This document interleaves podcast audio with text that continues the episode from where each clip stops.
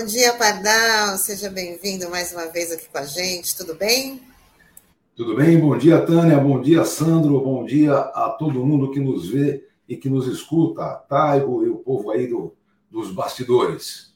É dureza, hein? É, o, a discussão do Estado de Direito passa por um monte de questiúnculas, entre elas esse absurdo é, que tem que ser retirado da Constituição, na verdade. Isso tem que acabar. Esse tipo de, de, de de remeleixo da monarquia não pode mais existir. Agora, evidentemente, é, o sujeito está comprando a briga. E aí é que a gente tem que olhar direitinho é, é, como é que vai se desenrolar. Né? Ele está comprando a briga porque sabe que vai perder. Vai perder as eleições e vai tentar é, é, um golpezinho. Bom, vamos ainda falar hoje da maior perversidade que está na emenda 103 é uma das coisas que nós temos que tirar no ano que vem.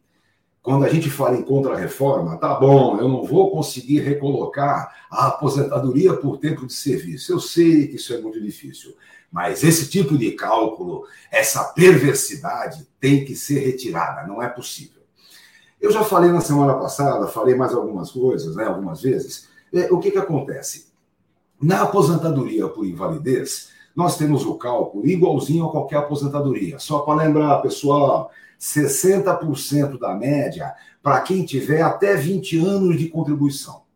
A partir daí, é 2% para cada ano a mais. Só para a gente entender bem. A lei correta, a lei de 91, não estou nem discutindo a lei pós-95, que veio equiparação para ser trabalho, estou nem discutindo. A lei de 91 dizia a aposentadoria por invalidez paga 80% mais 1% para cada ano de contribuição.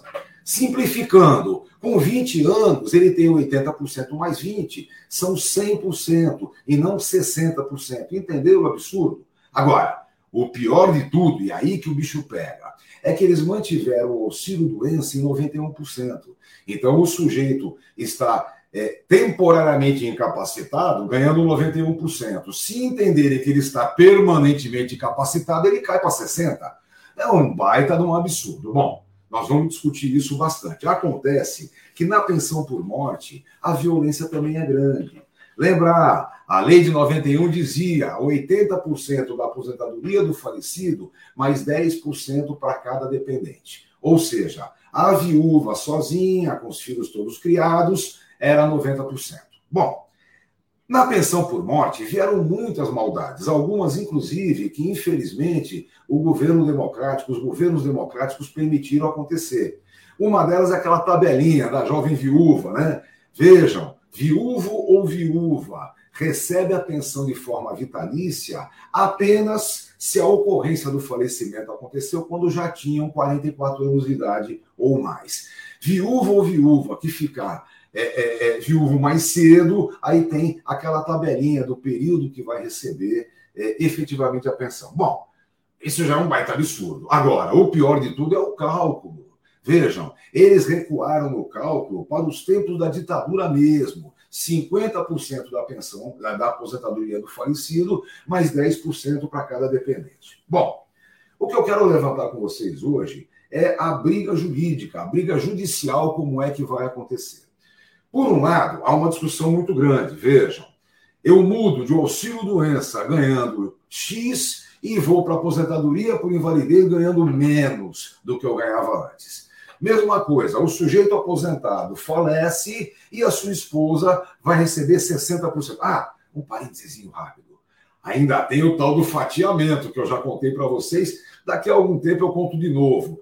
Lembra, se a pessoa tem a sua aposentadoria e a pensão por morte, o maior ele recebe na íntegra e o menorzinho vai para o fatiamento. Até um salário mínimo recebe, daí 60%, 40%, 20%, 10%, e essa é o, o absurdo. Bom, voltando, então nós temos a violência do cálculo na aposentadoria por invalidez e temos a violência do cálculo na pensão por morte. Bom, nos dois casos, há uma discussão profunda sobre o princípio do não retrocesso. Lembram? Canotilho, o maior constitucionalista do mundo, é um grande pensador português, ele levanta essa posição. O direito social, para que a civilização continue, não pode ter qualquer tipo de retrocesso. É o princípio do não retrocesso no direito social. Logo, eu não poderia retroceder nessa perversidade de cálculo, nem na aposentadoria por invalidez, nem na pensão por morte. Olhem, acontece que para a gente brigar nesse campo, eu acho que ainda é cedo. Outra tese, eu já vou já dizer por quê. Outra tese que também acontece bem interessante é a não redução do valor do benefício. Como assim? É, se o cara ganhava auxílio doença 4 mil reais, ele não pode sair para 2.800 no auxílio doença. Mas atenção, existe uma briga séria. A tecnocracia vai dizer que não é o mesmo benefício, que um benefício era auxílio doença, outro aposentadoria por invalidez. Um benefício era a aposentadoria do peão que faleceu, outro benefício a pensão por morte. Então, se eles conseguirem convencer os tribunais que não é o mesmo benefício, a gente não consegue discutir a tese de que não se pode reduzir valor de benefício. Bom, mas a tese é boa, a tese não é ruim.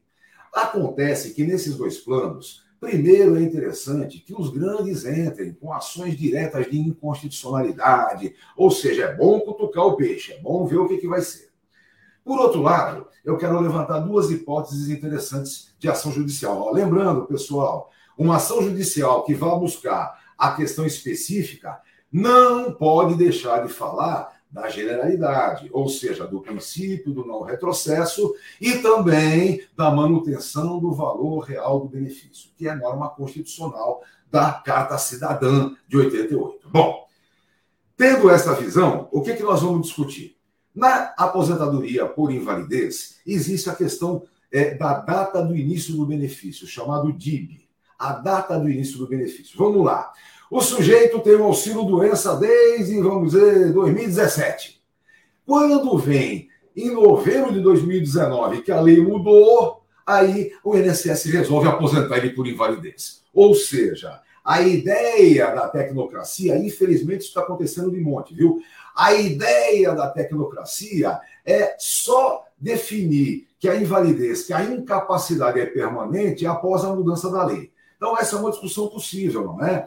Eu vou discutir, além das teses generalizadas, eu vou discutir que, nesse caso específico, é, é, é, o segurado já estava incapacitado permanentemente há muito tempo ou seja, que se recue a data do início do benefício e, portanto, que se conceda no valor de 100%, que é o que a lei dizia até o dia 13 de novembro é, é, de 2019. Bom, na pensão por morte, a briga também é interessante.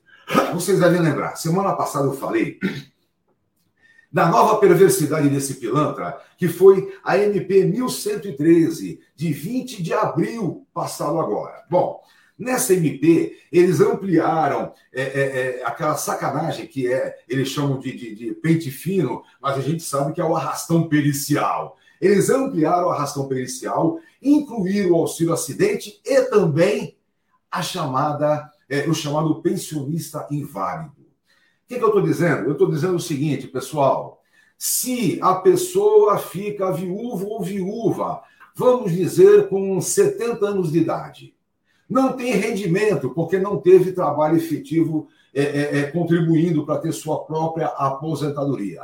Não tem rendimento e não tem qualquer capacidade é, é, laboral. Logo, independentemente da sua condição de saúde, está incapacitado permanentemente. Eu estou dizendo que quando acontecer do viúvo ou da viúva não ter qualquer rendimento, não ter aposentadoria própria, não ter bens, e é, já ter, eu diria 70 anos, mas já ter uma certa idade, onde a sua incapacidade laboral é presente em razão da idade, ora, é pensionista inválido. Logo, tem direito a 100% da pensão e não apenas os 60% que vão ser concedidos. Ó, eu estou falando hoje de ações judiciais eu estou falando que existem duas teses generalizadas muito boas, que são o princípio do não retrocesso e o impedimento da redução do valor real do benefício. Porém, estou dizendo que nesses dois casos, a hora de entrar com ação ainda não chegou. Quando acontecer de haver essa terceira hipótese que eu estou levantando, aí eu acho que deve sim ajuizar a devida ação, procurar um advogado especializado no seu departamento jurídico do sindicato. Nesse caso da pensão por morte, eu estou dizendo que pode caracterizar como incapacitado permanentemente o viúvo que tem uma idade razoável sem que tenha qualquer rendimento próprio, portanto, com direito a 100% da pensão. Era isso que eu queria trazer hoje para vocês. Lembrando, pessoal, quem for ajuizar a ação, os colegas que forem fazer ações, é importante bater na tese generalizada, na princípio do retrocesso, na manutenção do valor real do benefício. Porém, a hora de entrar com as ações é se houver esta minúcia da data do início do benefício é, ser perto, é, ser logo depois da mudança da lei, ou da pensão por morte ser definida para alguém que já tem uma idade razoável e, portanto, não pode entrar no mercado de trabalho. São duas questões é, é, é mais específicas e que aí sim eu acho que cabem ações agora já.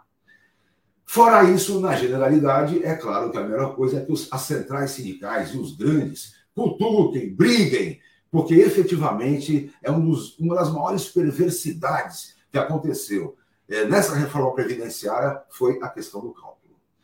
Deu para entender? É, é, é, um pouco complicado, mas é importante que as pessoas entendam é, é, o que cabe já uma ação judicial. Principalmente na, como você ressaltou, né, para dar a hora certa de entrar com a ação. Então, a gente sugere aqui que acompanhe sempre o Pardal, né, que ele sempre está trazendo aí essas informações importantes. Pode Lembrar falar. o seguinte, existe a chamada decadência, que é o prazo de 10 anos após a concessão do benefício. E existe o prazo da prescrição quinquenal, que você perde o que não reclamou. O que, que eu estou dizendo? Estou dizendo o seguinte: se você ainda não tem uma definição clara da ação para entrar, cabe até cinco anos aguardar sem perder um tostão. Lembrem sempre, quando você está recebendo a sua aposentadoria, isso não significa que você concorda com ela. Não significa. Você está recebendo e tem 10 anos para reclamar e 5 anos para reclamar sem perder um tostão.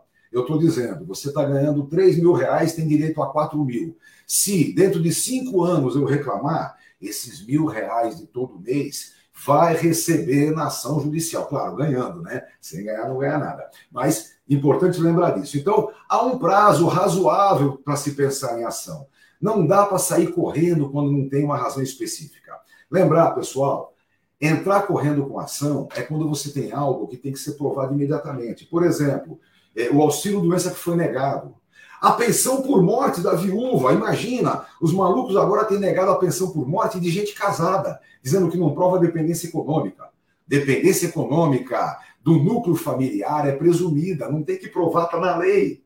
Nesses casos, é lógico que tem que procurar o advogado entrar rapidamente, pedir uma antecipação de tutela para que a pessoa tenha a capacidade de sobreviver. Agora, não é isso. Eu tenho uma aposentadoria que foi concedida a menor, mas estou trabalhando, então vou trabalhando e recebendo a aposentadoria. Esse não tem nenhuma pressa. A hora certa de entrar com a ação, ele deve definir com um bom advogado especializado. É isso, o que eu queria, eu queria completar o que a gente falou na semana passada, né? Esse tipo de maldade tem é, é, possibilidade de solução judicial, porém é preciso muita atenção. Ah, por que, que eu não digo para entrar rapidamente com ações quando a gente não tem a tese pronta? Por uma questão simples. Porque quando você entra com ações desse jeito, a jurisprudência inicial, os primeiros julgados, são normalmente contrários. Entende? Então a melhor coisa é a gente trabalhar a tese, escrever, publicar, joga no jornal, joga na revista especializada, trabalha a tese. E aí sim a gente consegue a jurisprudência favorável desde a primeira instância. É verdade que o que vale mesmo é o tribunal, mas é, sair perdendo logo de cara não é bonito, não é bacana. Por isso, cuidado com essas coisas. Isso aí, Pardal, muito obrigada aí por essas informações valiosas. Todo mundo começa a compreender esse assunto tão complexo, né, que você explica muito bem. Queria agradecer aqui a sua participação E até a semana que vem. Desejar aí para você uma ótima semana. Muito obrigada. Muito obrigado. Uma boa semana para todo mundo. Até semana que vem. Tchau, tchau. Tchau, Pardal. Boa semana.